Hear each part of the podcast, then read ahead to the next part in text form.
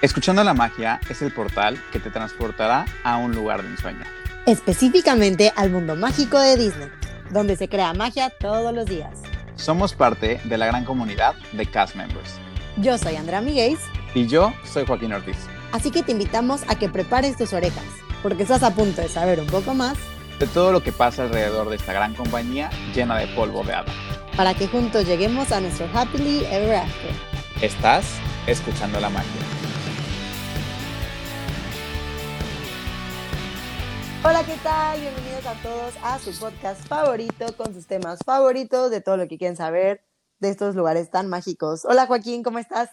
Hola Andrea, muy bien, muy emocionado como siempre, como cada semana, con nuevos temas y creo que, creo que, ay no, es que yo sé que siempre decimos que nos emocionan mucho los temas, pero es que de verdad, si los elegimos para que estén aquí, si nos esforzamos en encontrar a los invitados más importantes y más característicos y que tengan todo este background para que nos den la información de primera mano. Y sí, evidentemente estoy diciendo que en esta ocasión tenemos también un invitadazo y con un tema del que yo creo que muy pocos saben que esto pasó y que creo que a muchos les podría interesar, ¿no crees, Andrea? O sea, yo estoy dentro de ese grupo de la gente que no sabía. Eso les dice todo. O sea, de verdad estoy súper emocionada, muy, muy feliz. Y pues como ya les dijo Joaquín, seguramente ya se las olieron, este es un capítulo más con un gran, gran, gran invitado en nuestro podcast, ¿verdad? Claro que sí. Y pues bueno, ya, mm, sin tanto preámbulo, vamos a darle la bienvenida. Aquí tenemos el día de hoy a Luis Urbina. Hola Luis, bienvenido a Escuchando la Magia. Hola, hola, muchas gracias por la invitación. Joaquín, Andrea, un gusto conocerlos. gracias, Luis. Pues miran, a ti, a todos y a Andrea en parte, así como a mí me sorprendió el, día que yo te conocí, Luis, justamente en este capítulo, aparte de hablar de todo ese gossip y de toda la información que, Luis viene a traernos, es que existe o existió un programa internacional como el que conocemos y del que mucha gente habla y del que probablemente por, lo cual estás aquí escuchando los capítulos de Escuchando la Magia, es que hubo un programa internacional pero para hacerlo en Universal Studios. Entonces, Luis fue justamente eh, pues un participante activo de, uno de estos programas y pues, ¿quién mejor que él para que nos platique más de, todo esto? Y pues si quieres podemos empezar con que nos cuentes qué has hecho tú con Universal, con Disney, cuál es este background que tú tienes con estas grandes empresas. Este, sí, mira, bueno, pues eh, este, la experiencia que tuve con Universal fue en el 2008. Entonces ya, ya llovió, ya tiene rato de eso. Este, fueron dos meses solamente trabajando para la empresa en Orlando. Era un programa que se prestaba tanto para Orlando o en Los Ángeles. Había la opción de elegir o de que te asignaran si tú no, no elegías una que prefirieras, ¿no? Yo siendo una persona que le encanta todo lo que tiene que ver con Disney y habiendo tenido la oportunidad de ir a, a Orlando un par de veces antes de eso, pues dije, la manera más fácil de regresar a Orlando es irme a trabajar para allá, ¿no? Entonces, bueno, esa fue la opción que se me presentó cuando iba terminando la universidad. Y estuve allá dos meses trabajando para el área de attractions en la montaña rusa de Hulk. Ese fue mi trabajo. Entonces sí fue algo que, que la verdad sí cambió así como completamente mi perspectiva de, de, qué quería yo hacer con mi vida, en dónde quería trabajar, a qué me quería dedicar. Fueron dos meses nada más, pero súper, súper disfrutados, la verdad. De ahí en fuera, bueno, después de eso fue en el 2013 eh, que hice el Cultural Representative Program en Epcot, trabajando para, pues, para el pabellón mexicano en Attractions. Y dije, bueno, traigo ya la, el antecedente, ¿no? De Attractions de Universal y dije, pues vámonos a Attractions en, en, Epcot, qué mal, qué, qué, qué puede pasar. Y bueno, ahí está el Gran Fiesta Tour. ¿Qué te digo? Venía yo de Incredible Hulk Coaster y llegué al Gran Fiesta Tour, pero bueno, crece, crece poco a poco en tu corazón esa atracción, se vuelve una de tus favoritas de todos los parques de Disney y la verdad es que ese año lo disfruté también inmensamente. Y bueno, después regresé a México, proyectos personales y se me presentó la oportunidad de volverme a ir a trabajar otra vez un año más para, para esta empresa de, Disney y pues ahora me fui como merchandise host. Entonces han sido dos años en Disney y dos meses en, en Universal. Esto fue en el 2016, la última, la, la última ocasión. Wow, no, no vi venir, no vi venir esa atracción. No sé ustedes. Sea, para empezar, cabe mencionar, es súper contexto para los que nos están aquí escuchando.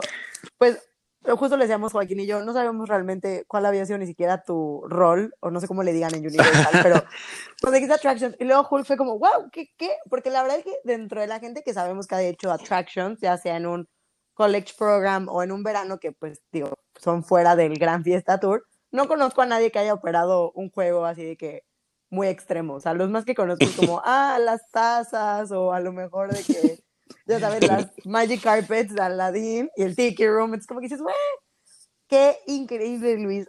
O sea, bueno, y también la parte que dices de, tengo tantas preguntas en mi cabeza en este momento, pero si quieres platicarnos a lo mejor cómo fue para ti desde esto, o sea, enterarte que ibas a trabajar en esa montaña rusa, o sea, un poquito de, vamos a centrarnos ahorita a lo mejor un poquito más en Universal y ya lo vamos integrando tu parte con Disney.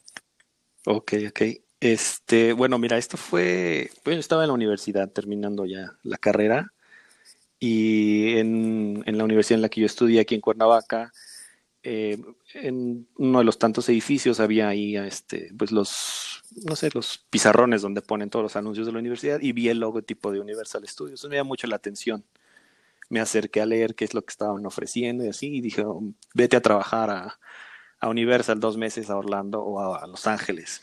Y entonces pues me acerqué ¿no? a la oficina de, de, los programas internacionales porque afortunadamente la universidad en la que estudié se llama Universidad Internacional. Entonces, este, tienen muchos programas de, de gente que viene a México a aprender español y algunos estudiantes locales también los mandan, ¿no? A Canadá, a Europa, a Estados Unidos, etcétera. Y entonces, bueno, vi ese anuncio, me acerqué y ya me dieron toda la información. Y la verdad es que el proceso fue bastante sencillo, no, no tenía nada de complicado.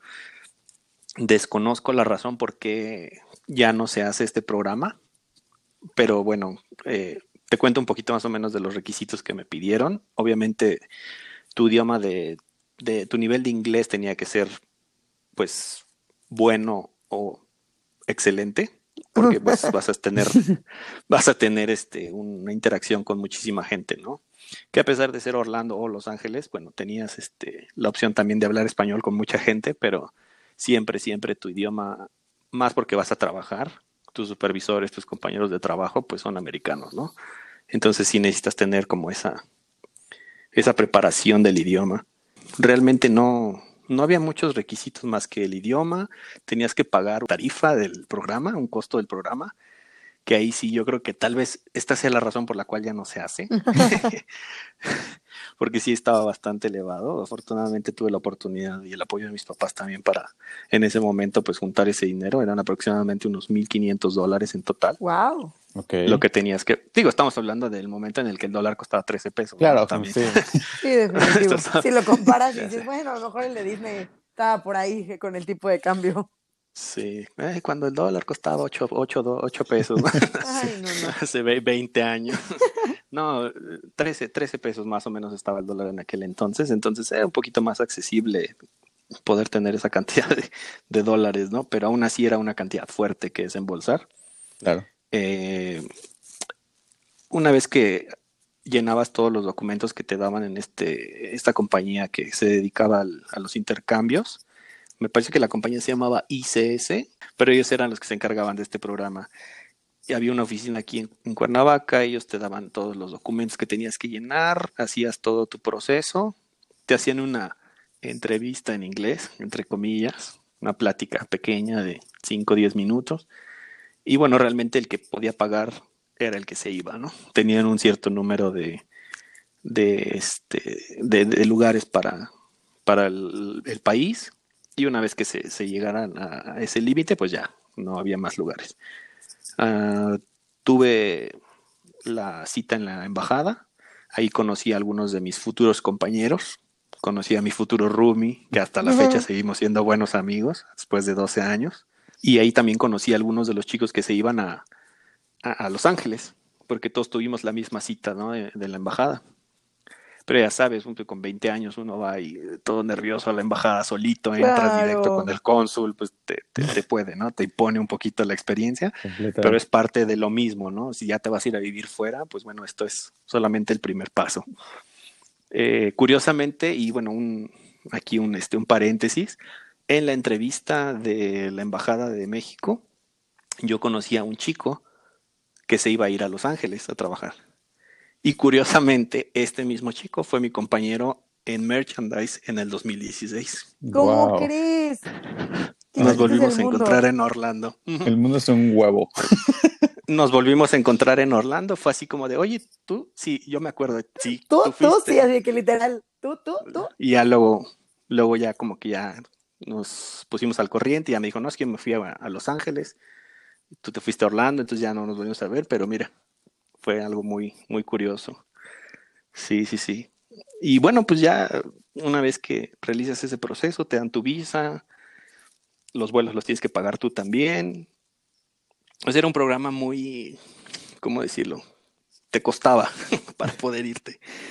Tenías que, que, pagar varias cosas para poder irte. Tú pagabas la visa, tú pagabas tu programa, pagabas tus vuelos. Entonces, pues más que como que una oportunidad de trabajo eran como unas vacaciones de dos meses, ¿no?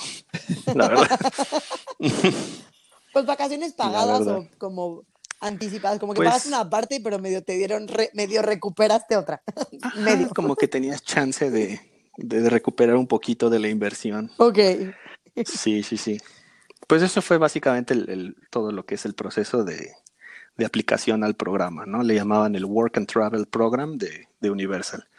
Ya una vez llegando allá, tuve este, compañeros del mismo programa de diferentes nacionalidades. Habíamos mexicanos, británicos, de Jamaica y me parece que chinos también. Eran las cuatro nacionalidades que vivíamos como en el mismo complejo donde nos acomodaron a todos. Wow, la verdad es que no sé, como que siento que, revivir cualquier tipo de proceso, como que sí me, puedo poner perfectamente en, tus zapatos y pensar en ese día que yo también estaba nervioso en la embajada y todo. Y qué increíble que al final como que varias cosas se, dieron de la mejor manera. Eh, pero con todo eso también me surge la duda con qué tipo de visa te fuiste o cómo, o, qué tipo de visa te requirieron para este programa en específico. Era eh, la visa J1. En aquel entonces era una visa de intercambio eh, pero específicamente para un programa que le llaman ellos Work and Travel. Ok. Que era un programa que te permitía trabajar dos meses y después podías viajar 30 días, que creo que es más o menos similar a lo que te ofrece la, la, visa de Disney, ¿no? La, Mickey Visa que le llaman. que a final de cuentas así fue como, como se inició la visa, la Q1. Mm, didn't know that, no sabía eso. Pero tiene todo el sentido, porque por los pabellones todos tramitamos esa visa es, de no importar de qué país. Correcto. Em, era una visa que te permitía estar, yo creo que tres meses máximo, dos meses de trabajo más uno de, de viaje, lo cual creo que de los mexicanos ninguno ocupó el último mes para viajar, tal vez un par de semanas más, pero pues te quedabas ahí en la ciudad, ¿no? ¿A dónde ibas a ir? No era como ahora que ah, del teléfono rápido, un Uber o un boleto de avión o lo que sea, ¿no? En aquel entonces todavía, todavía nos mensajeábamos con SMS. sí, pues sí, literalmente. No era tan sencillo. Eran otros tiempos todavía, sí. Oye, y, o sea, una vez que ya te, dicen que estás aceptado, realmente, o sea, también por lo que entiendo, tu proceso en general, pues fue más que nada con esta empresa ajena o un third party, eh, más que con, con, Universal directamente. O sea, ¿hasta qué, ¿hasta qué punto se convirtió más en Universal y, y en qué punto ya te empezaron a dar más información como de, ok, estás aceptado, tu rol, etcétera? Bueno, mira, eh, la verdad yo hasta que supe de Universal fue prácticamente cuando llegué a la oficina de Human Resources, si le quieres llamar así, donde están todos los team members, porque Universal no somos cast members, somos team members, que bueno, es prácticamente una variación, pero eh, nada más es para no decirle employee, ¿no? Como las empresas de allá lo manejan. Eh, fue hasta ahí cuando yo empecé a recibir como información directa de Universal. Todo lo demás fue a través de esta empresa reclutadora en México que tenía contacto con una empresa reclutadora en Estados Unidos. Entonces ellos hacían ese intercambio de información, te pasaban los correos con todo lo que necesitabas, los requisitos, todos los documentos que ibas a llevar, lo que te incluía y lo que no te incluía, dónde ibas a vivir, cómo te ibas a mover, quién iba a ir por ti al aeropuerto. O sea, toda esa información la recibías directo de las compañías reclutadoras. Universal fue hasta que llegaste allá, firmaste tu documento y entonces ya ellos eran los que estaban así como, ahora sí ya te daban tu name tag, tu costume, tu, tu uniforme y te decían a dónde ibas a ir y todo. Yo hasta lo siento como, bueno, obviamente sabía si era de fiar, pero como, al menos, digo, comparando ahora sí que mi experiencia en mi cabeza con Disney, siento que hasta fue una moneda al aire la que echaste y dijiste, ah, sí llegué, sí, esto sí es real, amigos, sí voy a trabajar en Universal, porque no es lo mismo, creo yo, a lo mejor hasta tú lo puedes sentir, ¿no? Esa sensación de cuando los correos, pues ya viene, pues con el, o sea, la parte de arriba con el logo de Disney, con el pie de página con Disney, que tenemos un portal antes de irnos, que sabes que es de la empresa, ¿no? Bueno, no sé Correcto. si ya fue sí, comparado, sí, sí. me imagino que sí. Sí, sí, tienes, tienes un poquito, un poquito de razón en ese sentido.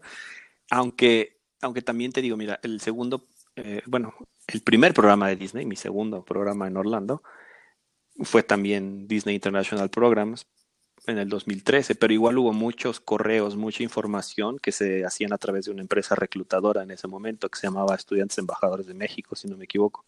Ah, ok.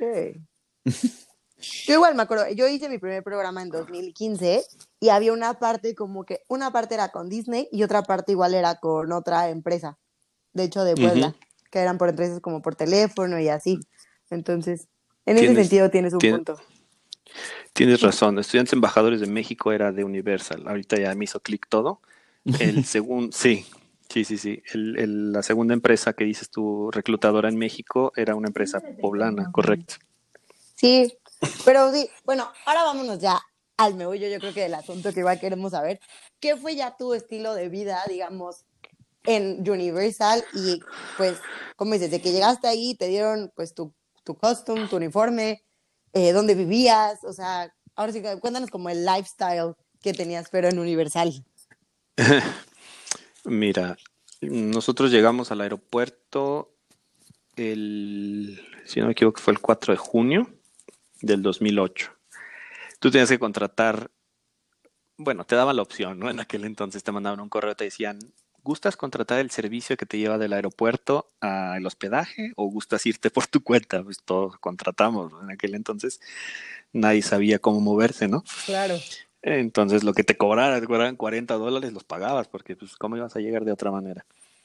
Entonces, eh, una vez que llegamos a, a donde nos iban a, a acomodar para vivir, que se llama, son unos condominios que se llaman Mosaic, así como mosaico, Mosaico at Millenia, estaban justo enfrente, cruzando la calle del el mall, eh, el Millenia Mall, que es uno de los malls más bonitos de Orlando uno de los malls más caros, por cierto, también. Entonces era un, un complejo de edificios nuevecitos en aquel entonces. Acaban de construir, yo creo que tenían un año de haber terminado.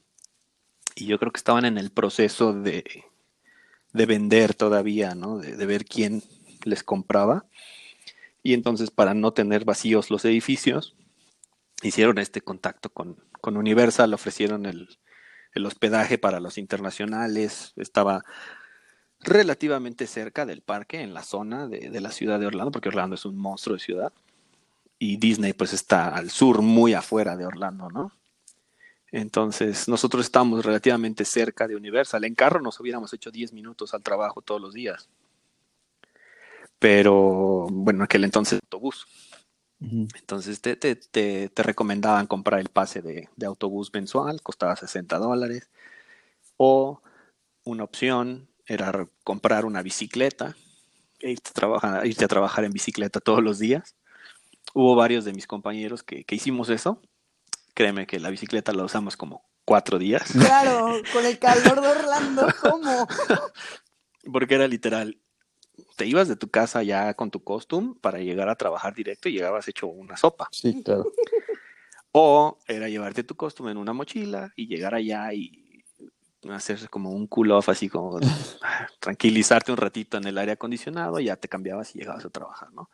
Pero pues imagínate, son horarios de 8 o 10 horas parado y luego agrégale dos horas de ida y vuelta en bicicleta, pues era, era bastante, bastante pesado. Eh, entonces, pues las bicicletas que ya no se ocupaban se quedaron ahí encadenadas a el edificio. Yo creo que a la fecha todavía han de estar por ahí. y este, pues esa era la manera en la que íbamos y veníamos, ¿no? al trabajo en aquel entonces. Era el, el, Lynx, los famosos autobuses Lynx de Orlando, que, que pues es como el, el, medio de transporte más popular allá para la gente que no tiene carro.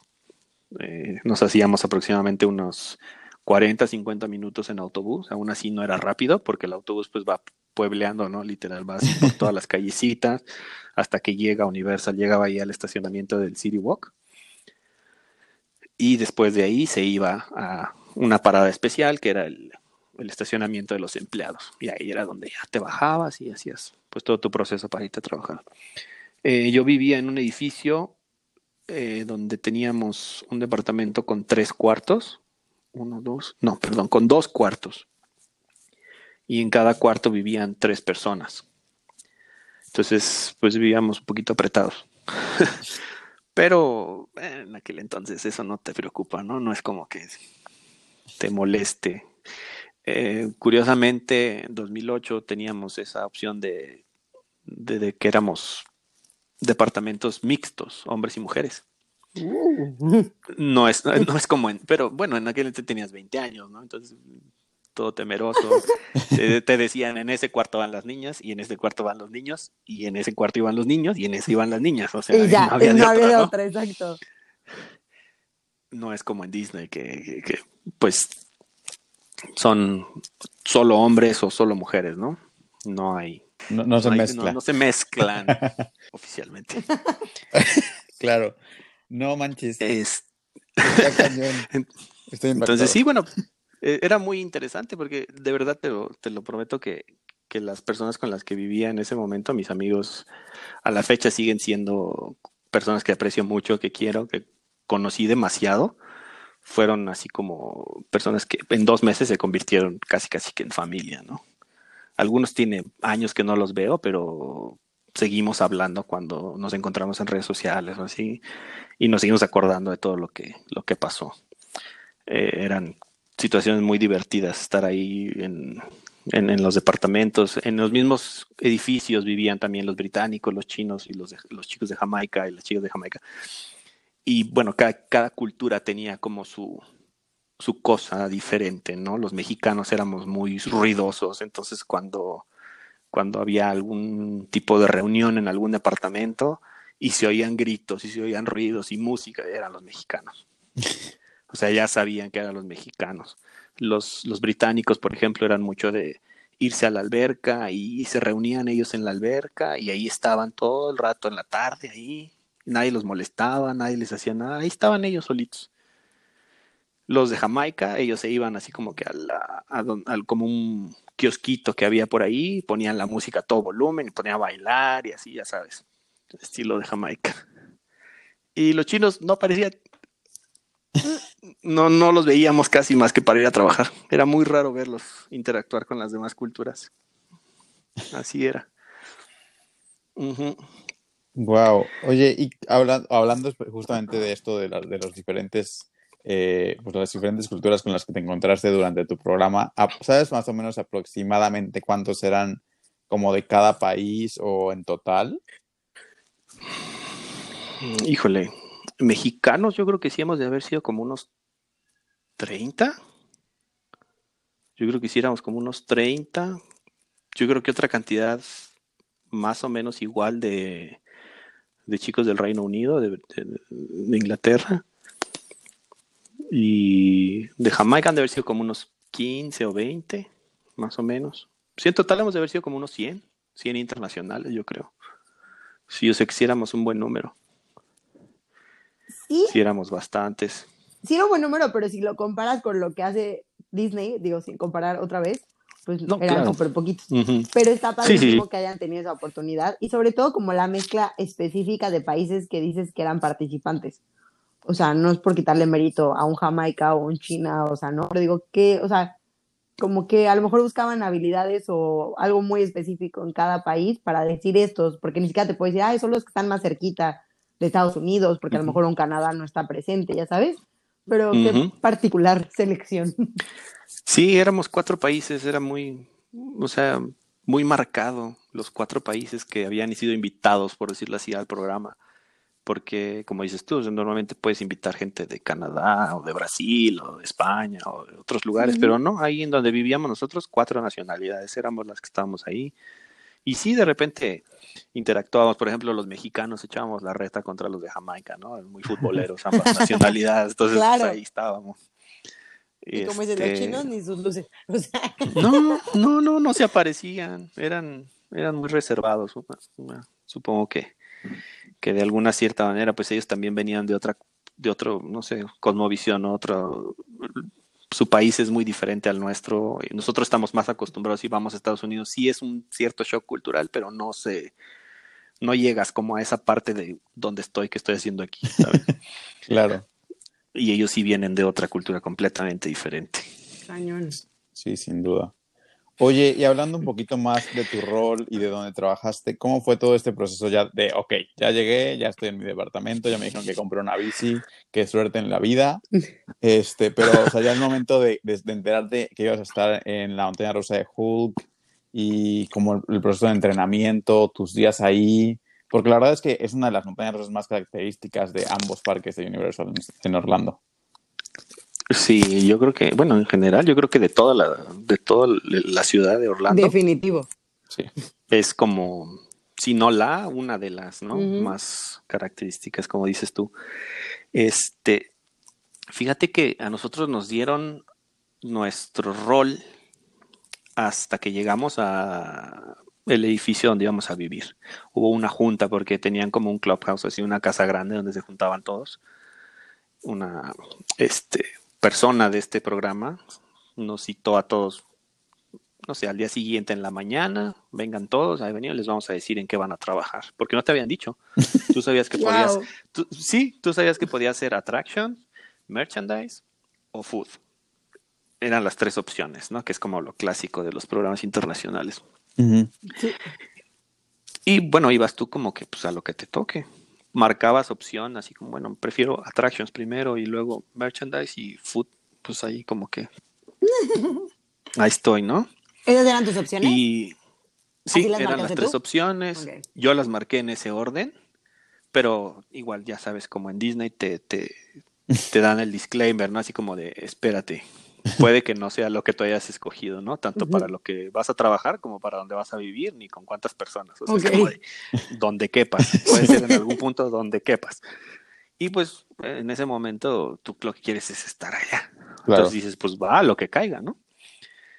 Y afortunadamente, cuando estaban pasando lista, por decirlo así, para dar este los lugares de trabajo, a mí me dijeron, este, Luis de México, ¿dónde está? Aquí levanté la manita y ahí voy.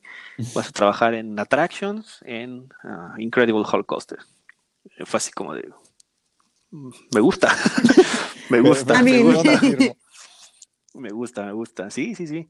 Y fíjate que afortunadamente en, muchas cosas eh, hubo algo positivo porque mis mejores amigos que hice en el programa trabajaron conmigo en la atracción. Porque, porque yo los, los, los conocí en donde vivíamos y aparte donde trabajábamos. Entonces éramos pues, inseparables prácticamente para muchas cosas. Es era un chico de Inglaterra, y igual una, una chica de Inglaterra que hasta la fecha seguimos siendo muy buenos amigos. Y este, afortunadamente a los tres nos tocó trabajar ahí. Yo en ese momento no, pues no los conocía cuando me dieron la, la asignación, por decirlo así pero pues ya que llegas y dices, ah, pues ella también viene de internacional y ella también viene de internacional, pues empiezas a hacer amistad con esas personas, ¿no? ya las empiezas a buscar en otros, en otros ámbitos también aparte del trabajo. Y la verdad es que muy afortunado. Curiosamente, para poder manipular, por decirlo así, la atracción, o sea, estar en controles, en consola, necesitas tener por lo menos seis meses trabajando en la atracción. Por lo cual los internacionales en este caso no teníamos la posibilidad de llegar a ser los operadores de la atracción. Pero, pues estabas en todas las demás posiciones que había, ¿no? En ese entonces. El, el greeter, que es el que está enfrente recibiendo a la gente, checando que no trajeran bolsas, mochilas, etcétera, la altura de los niños, dándole la bienvenida en general a la gente, ¿no? En la atracción. Eh, había otra, otra posición que se llamaba grouper, que son los que agrupan a la gente en sus, en sus filas para que, pues, en eficiencia, la mayoría de los carros vayan llenos. Eh, entonces, pues, era un trabajo muy, muy rápido mental. El clásico de que te pregunta how many. Y tú ya. Y que quiere, y, y que quiere que le contesten lo más rápido posible porque él en su mente ya está acomodando, ¿no? Cuatro personas por fila, son seis, cuatro y dos, y luego vienen otros ocho, dos, cuatro, y empiezas a acomodar, o sea, empiezas así como... La tabla del cuatro ya es tuya, así de que tú ya sabías. Exacto, sí. y, y habían, haz de cuenta, son ocho filas, ¿no? Por que habían cuatro personas por fila, pues son 32 personas las que cabían en el carro. Y, y, y, curiosamente había opciones en las que llegaban grupos grandísimos, porque Orlando es famoso, ¿no? Por los grupos internacionales oh, de sí. 80. ¿No? Entonces, este, ¿cuántos son? No, pues 80. Espérame. Sí, no caben. Y queremos, así pero te decían, somos 80 y queremos todos ir en el mismo carro. Sí, sí. No, y todos en primera fila, ¿no? mm, Y así de, ah, sí. Espérame, espérame, espérame, esto está medio complicado, ¿no? Entonces les decía, ¿sabes? tú y con quién más, no, pues cinco, ok, vamos, y así las ibas, ibas pasando los grupos, como por grupos más pequeños todavía, ¿no? Porque bueno, al final de cuentas, cuando eres uno o dos guías y llevas un grupo de 80, pues es imposible controlar lo que está pasando. Entonces sí, es, era, era, muy, era muy divertida esa posición, yo creo que era mi posición favorita. Luego teníamos también del lado donde se sube la gente, teníamos tres posiciones, el frente del carro, el centro del carro y atrás, ¿no? La parte trasera del vehículo. Y esas personas son las que se encargan de revisar que los arneses y los cinturones de seguridad y todo lo que es medida de seguridad vaya correctamente asegurado, que la gente no haya metido la mano por, por otro lado o lleve la pierna fuera del carrito, ese tipo de detalles, ¿no? Es lo que checabas. Y luego había unos del otro lado, del lado de salida, por decirlo así. Entonces le llamaban load y unload. Eran las dos, las dos zonas de, de trabajo. Y podías estar en cualquiera de esas tres posiciones. Te iban rotando en el transcurso del día, cada hora, hora y media, ibas cambiando de posición también para que no te fueras a volver loco. Y este, y pues prácticamente eran todas las posiciones que tenías.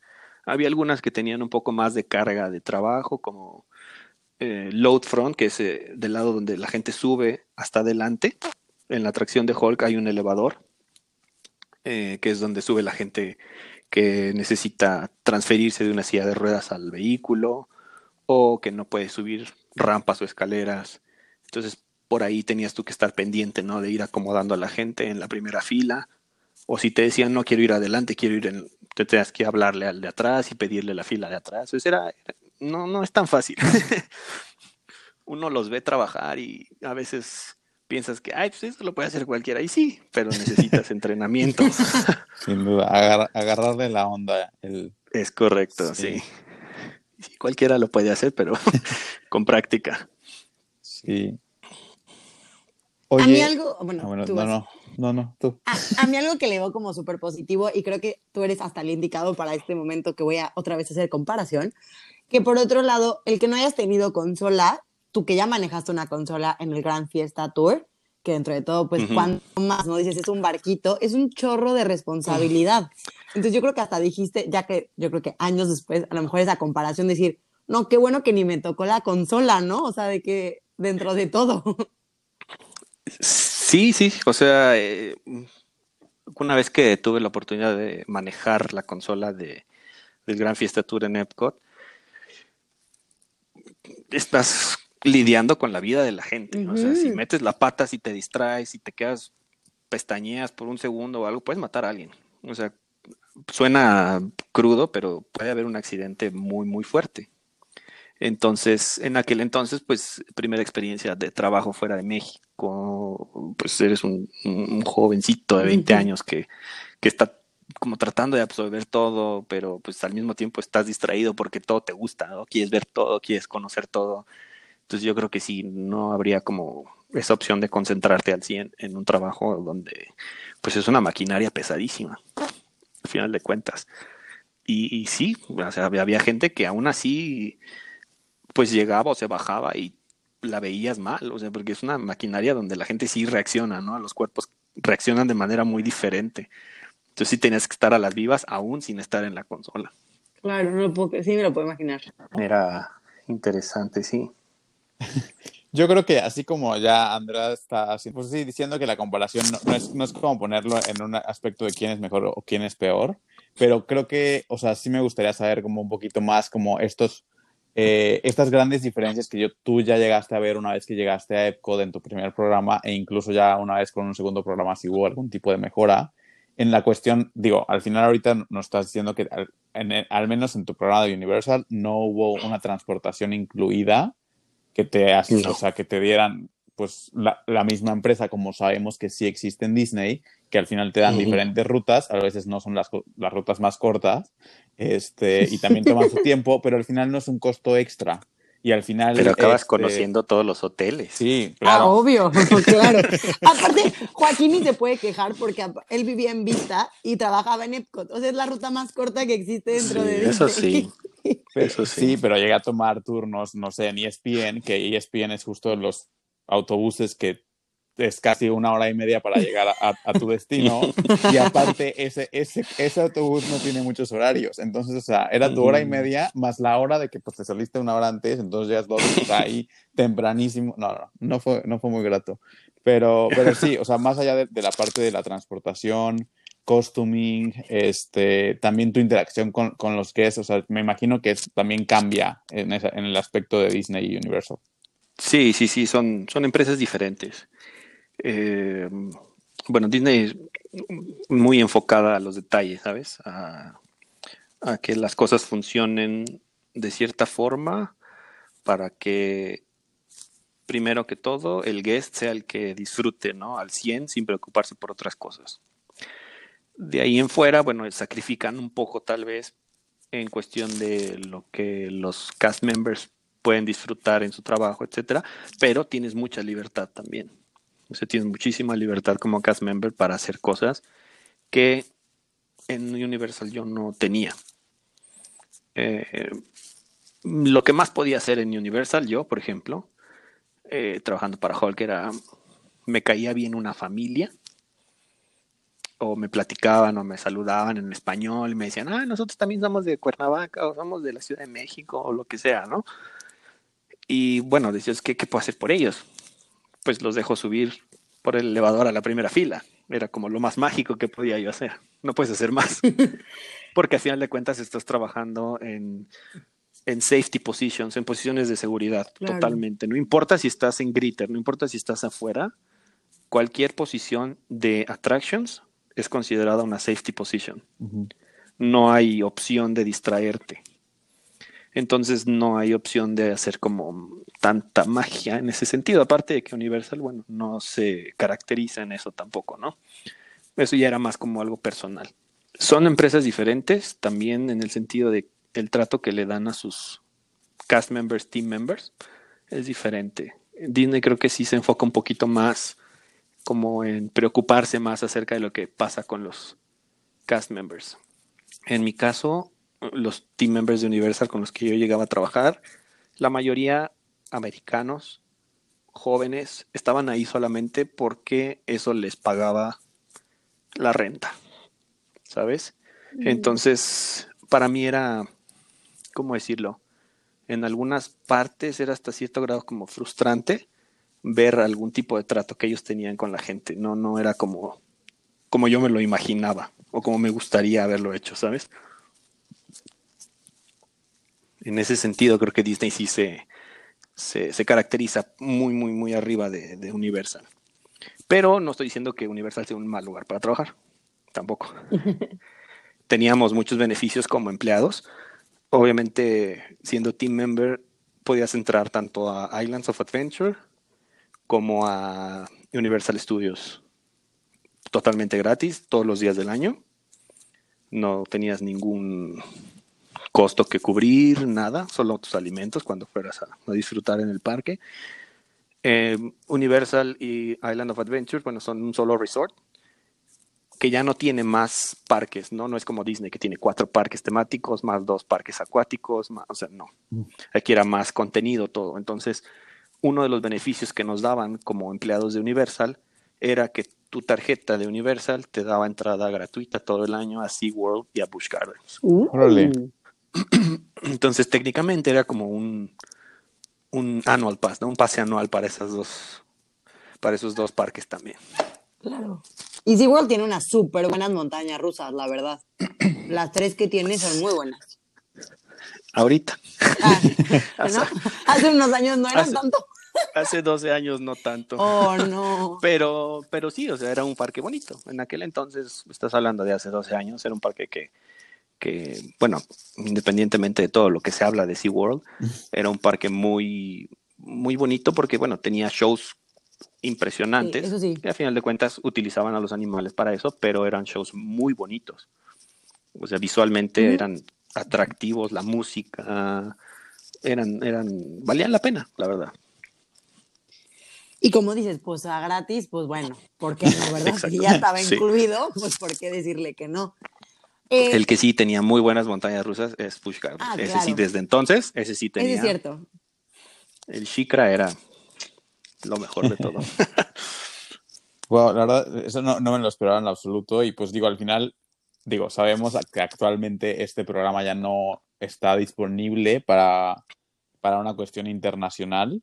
Pero pues al final este tipo de beneficios, pues me imagino que se los siguen dando a sus team members como generales y pues ya será cuestión de ver eh, si esto sigue, sigue pasando hoy que Universal ya tiene Volcano Bay, que es su parque acuático, y en unos años cuando abra Epic Universe, pues se, verá cómo se maneja todo esto. Y, porque al final, si el día de mañana que ya esté Epic Universe y esté Island y Universal Studios y Volcano Bay y aparte te den otros dos parques, pues es un, un no, que yo creo que nadie diría que no a, tener tantos parques gratis. Este, pero pues creo que sí, sí ubico muy bien o entiendo lo que, lo que estás diciendo de la cuestión de la actitud que podían tener las personas que trabajaban ahí contigo, porque creo que en Disney se presta mucho más que hay una pasión por la marca detrás y no tanto como que es un trabajo, pues, que al final es ahí por la remuneración financiera, que al final es normal en cualquier tipo de empresa y la verdad es que en Disney también hay gente que, es, que está así, pero normalmente cuando empiezas a subir en Disney es más normal que si sea alguien que se apasione por lo que hace. Entonces se nota esa, esa, esa actitud, creo yo. Claro, claro, sí, tienes mucha razón en eso. Eh, mucha gente, fíjate que me, preguntaba siempre, así como de, oye, ¿y Universal y Disney compiten? Y mm, disculpa, o sea, te voy a romper un poquito la burbuja, pero para Disney, Universal no es competencia. O sea, para Disney, Universal es como parte de lo que es Orlando, ¿sabes? ¿Por qué? Porque la gente va a Orlando para ir a Disney y aprovechan para ir a Universal. Es, muy poca la gente, me puedo asegurar, es muy poca la gente que va a Orlando, a Universal, y aprovechan para ir a Disney. No sé si me explico. Sí, completamente. Yo creo que es un poco la tirada de el, el, por qué Epic Universe va a ser este monstruo que quieren hacer y abarcar muchas más marcas, pues para a lo mejor un poco a poco ir como sacando esa semillita a la gente de que, oye, pues Orlando no solo es Disney, ¿no? Pero sí, definitivo, al menos en este podcast sí no podemos decir que no. O sea, por más que sí hemos hablado en chorro de Universal, claramente Disney es lo que nos ha movido. Uno para hacer ese proyecto, dos para aplicar, o sea, para muchas, muchas cosas que hemos hecho. Creo yo también algo que puedo como sentir, sobre todo que ya hice el CRP y también hice un programa de dos meses, que pues es una, un poco, nada que ver con Universal, pero de que en ese tiempo, sí creo que también al final del día el CRP en su totalidad, o sea, tú mismo lo dijiste, es una Mickey Visa, ¿no? O sea, la gente que se vaya es porque de verdad hay uno que otro que a lo mejor solo lo hace porque es un año fuera de México, ¿no? Pero la mayoría vamos pues porque buscamos este sueño en la empresa, que si es un año, vivir las estaciones, o sea, nos mueve un chorro de eso. Y yo que trabajé en veranos, comparado con lo poquito que viví de mi CRP, o sea, sí me tocó ver otras realidades como esas que dices, de que yo tenía un chorro de compañeras que pues, ajá, it pays the, it pays the rent, ¿no? O que era un part-time que no solo trabajaban en Disney, trabajaban en Universal, trabajaban aquí y allá. Eh, entonces, que sí, puedo entender perfecto esa actitud, que como dices, no es que sea buena o mala, solo que yo creo que pues Disney, como tiene esas oportunidades de programas internacionales, que yo no, yo no dudaría que si Universal siguiera ofreciéndolos y en una mayor magnitud, y esperemos más costeables, no tan caro, podrían ir poco a poco hasta metiendo este gusanito en su misma como crew members, team members, de, oye, mira, o sea, ¿no? O sea, a lo mejor, porque no dudaría que un chorro de gente, así como hay apasionados para hacer el programa de Disney, intentarían claramente el de Universal. Claro, si me preguntas, ¿te hubiera gustado hacer un programa de un año en Universal? Te he dicho sí. Exacto. O sea, claro que sí me hubiera gustado. Y con lo que dice Joaquín de la expansión que están planeando y todo, bueno, uno nunca sabe, ¿no? Siempre cuando hay expansión se necesitan Ah, pues la mayoría de las personas que puedan venir a aportar o que puedan venir a, generar ¿no? un avance en este tipo de, lugares y pues pudiera ser que más adelante se pudiera se pudiera abrir alguna opción como esa. Sí, la verdad es que sería maravilloso. Esperemos que aquí estemos aquí prediciendo el futuro, eh, como lo hemos dicho en otros capítulos justamente.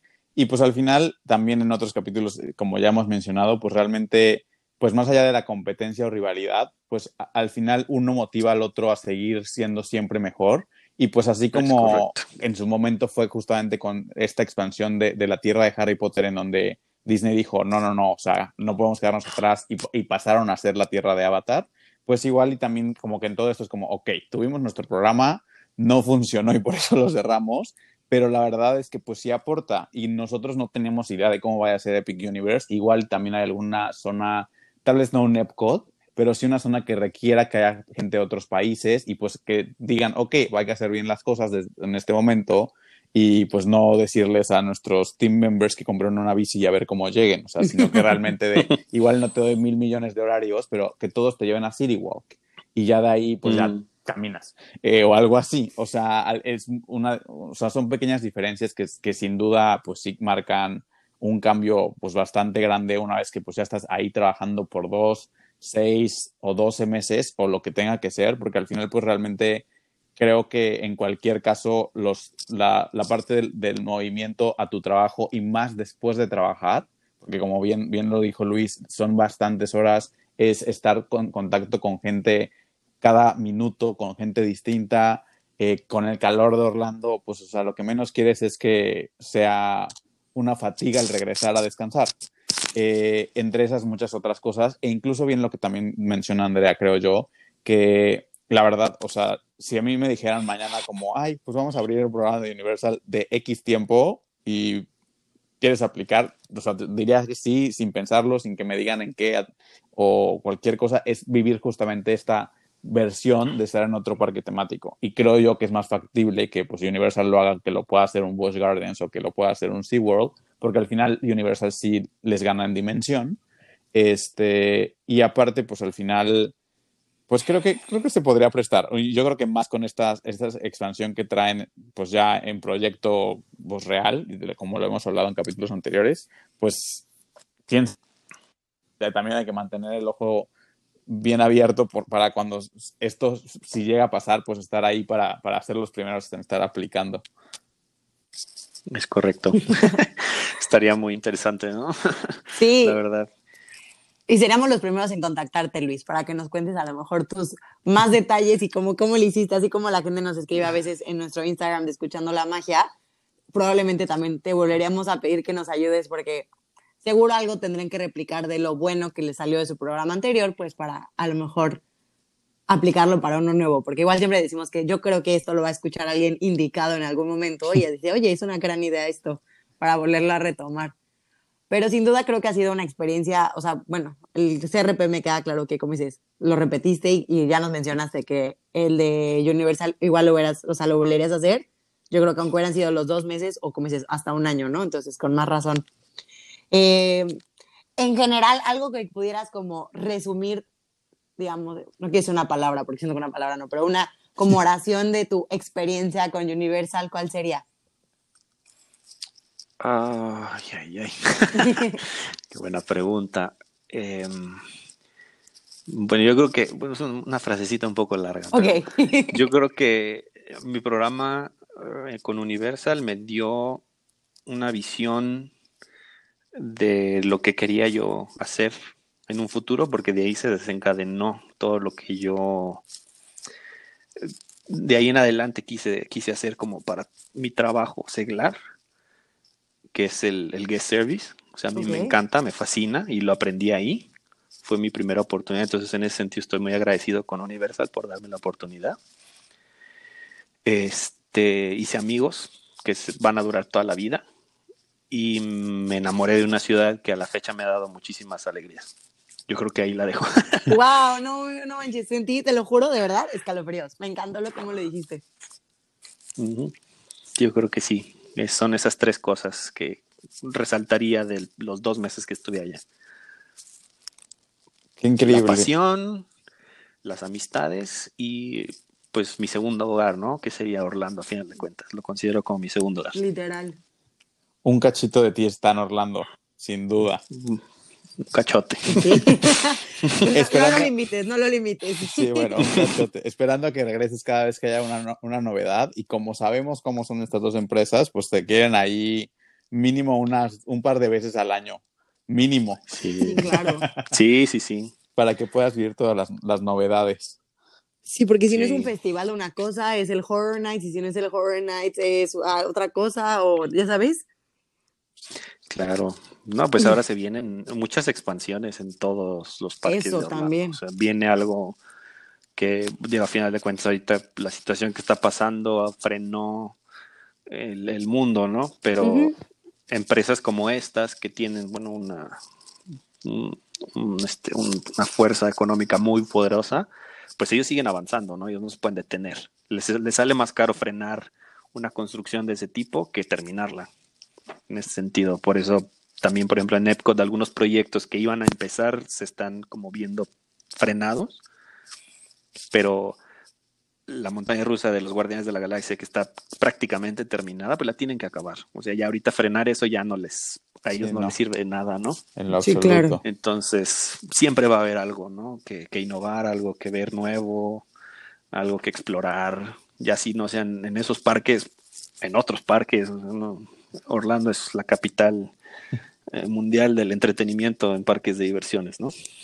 Exacto, sí, no, sin duda. Me encantaría que en, algún futuro podamos coincidir los tres y que nos des un tour po- por, Universal y que nos des todos esos, esos fun facts o cosas que sabes porque estuviste pues en backstage o cosas que te pasaron. Me, siento que sería muy, muy interesante el poder caminar por, por Universal contigo. Con mucho gusto, ya saben, nada más me invitan. No se vayan sin mí, ¿eh? Ok, va, va, va- Nada de que por FaceTime. No, no, claro, ahí con- contigo. Aparte, yo siento que hasta Luis, ¿sabes que sería un super partner para ver si algún día nos vamos todos juntos a la D23, que fue justo el capítulo del que estuvimos platicando hace pues, unos capítulos atrás? Siento que igual serías como idóneo para este tipo de eventos. Lo me creo. apunto, me apunto. Pues nada más estamos Sí, les voy a contar. Les voy a contar tres fun facts de backstage de Universal. Súper. que, que tengo en memoria ahorita rápido. Eh, uno, eh, grababan lucha libre en los estudios de Universal, en la parte de atrás. Y los, los team members entrábamos gratis. Nice. Entonces podías ir a ver lucha libre como media underground. Sí, sí, la, la televisaban y todo, pero no era la WWE ni nada. Eh, Orlando es una ciudad que se caracteriza mucho por tener academias de lucha libre. De hecho, ahí, de ahí salió la WWE, tiene su, su academia de entrenamiento y grababan ellos en una liga inferior, por decirlo así, eh, encuentros de lucha libre, ¿no? Ahí en el backstage de Universal. Entonces había veces en las que salía de trabajar y nada más oía los gritos en un soundstage, te acercabas y veías ahí a la gente gritando y a los luchadores todos sudorosos saliendo, era muy interesante. Eh, segundo, me tocó ver cómo grababan un comercial de pasta de dientes. Ok. No recuerdo si era Colgate, pero una empresa así importante. Y tercero, eh, en la película de Rápido y Furioso Reto Tokio, hay un carro que está totalmente temático de Hulk, no sé si se acuerdan. Ujú. llegaron a ver esa película, que está el, el- el chico que le ayuda, ¿no? Al protagonista y lo baja de un garage. Sale un Ferrari, como que le dicen no. Y luego sale este carrito todo feo verde y le dice así como, este es mi carro. Bueno, ese carro estaba backstage ahí en Orlando. ¡Qué cool! Es justo la única que he visto de Rápido y Furioso, así que sí lo vi. Sí, de esas, de esas cosas random que, que, que había en el backstage de Universal. Solo Sí, son muy random. Sí, cañón. Sí. Cosas que, bueno, solo, solo sabes que pasan si tienes ese acceso, ¿no? Al backstage. Sí, la verdad que sí. No, estoy, estoy impactado. No me, no me esperaba ninguna de las tres en lo absoluto. Pero es interesante que lo sepamos ahora todos. Bienvenidos a, a esto, a estos fun facts del de, del backstage de Universal. Y ya que ya sabemos un poco más de Universal, me encantaría justamente para cerrar el capítulo saber un poquito más de ti. Y como es costumbre aquí en Escuchando la Magia, hacemos siempre el top round. Y ya que contigo hablamos de Disney Universal, el top round va a ser de ambas marcas. Entonces, si quieres, podemos empezar por cuál es tu personaje favorito tanto de Universal como de Disney. De Universal, yo creo que sería Shrek. Sí. De Disney, Donald.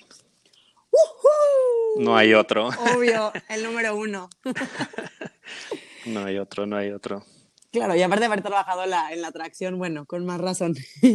Sí. Este, mm, película favorita de ambos estudios. Mm, híjole, de Universal, Jurassic Park, 100%.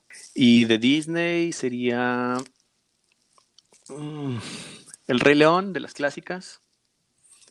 Y yo creo que Coco, de las más recientes. Sí. Muy bien, buena elección. De ahí, ¿cuál es tu parque favorito? De, o sea, uno de Disney y uno de Universal. Mm, Islands of Adventure, de Universal. Qué raro. Y sí.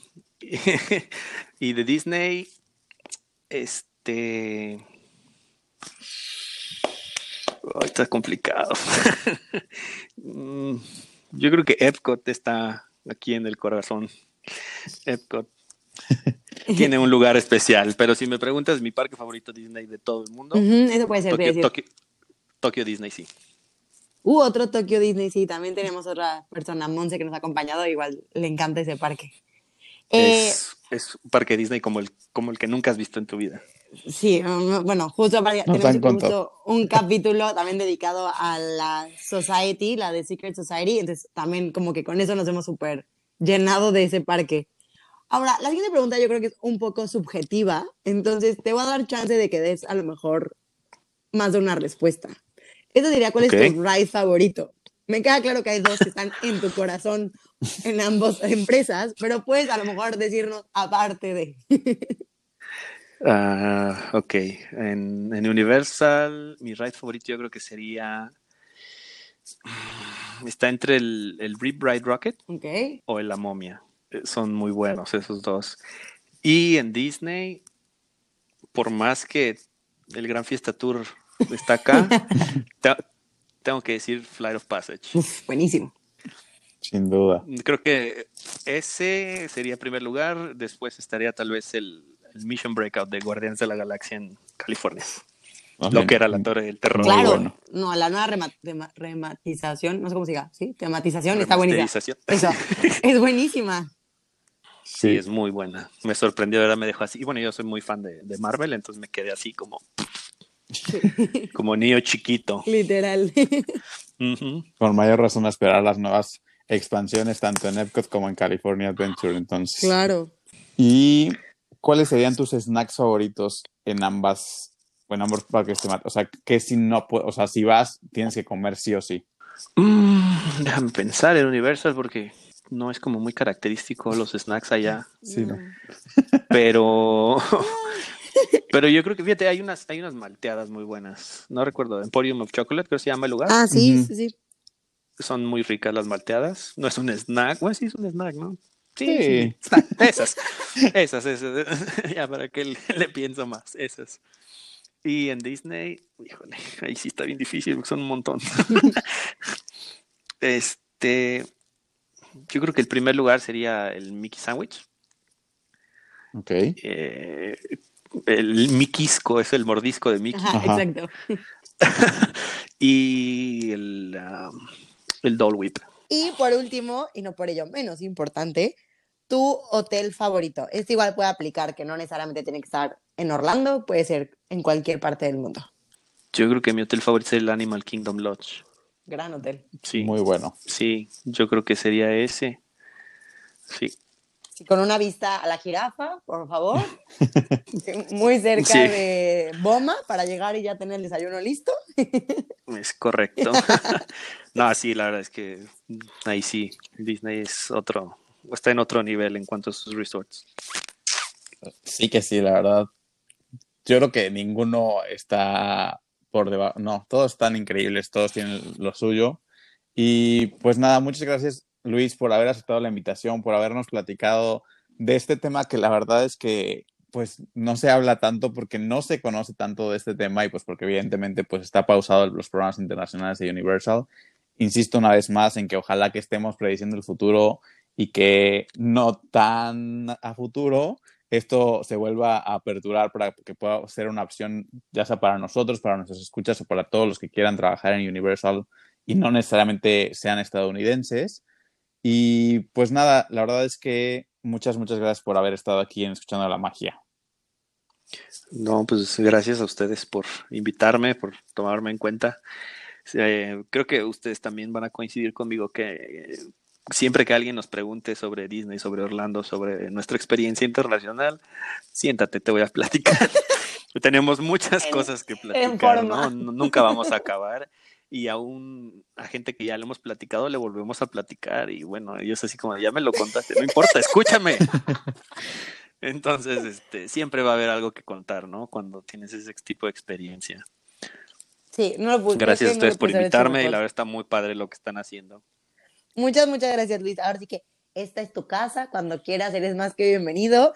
Y pues, obviamente, como siempre, los invitamos. eh, ahorita en el, bueno, no ahorita, en el Instagram durante esta semana van a poder ver, pues, fotos fabulosas de Luis para que le puedan poner una cara a esta voz. Y seguramente, obviamente, lo vamos a ver, pues, como decíamos, su name tag, que es esta parte donde viene su nombre. O sea, que son un buen de cosas que, como dice Luis, no, siéntate que te voy a platicar. Y bueno, ya tenemos aquí una hora platicando contigo y no nos queda más que agradecerte por todo. Y de verdad, de verdad, muchas, muchas gracias. No, gracias a ustedes, de verdad. Lo agradezco mucho, ¿eh? Perfecto. Pues nos estamos escuchando el próximo martes. Hasta el próximo martes, entonces. Nos Bye. vemos. Bye.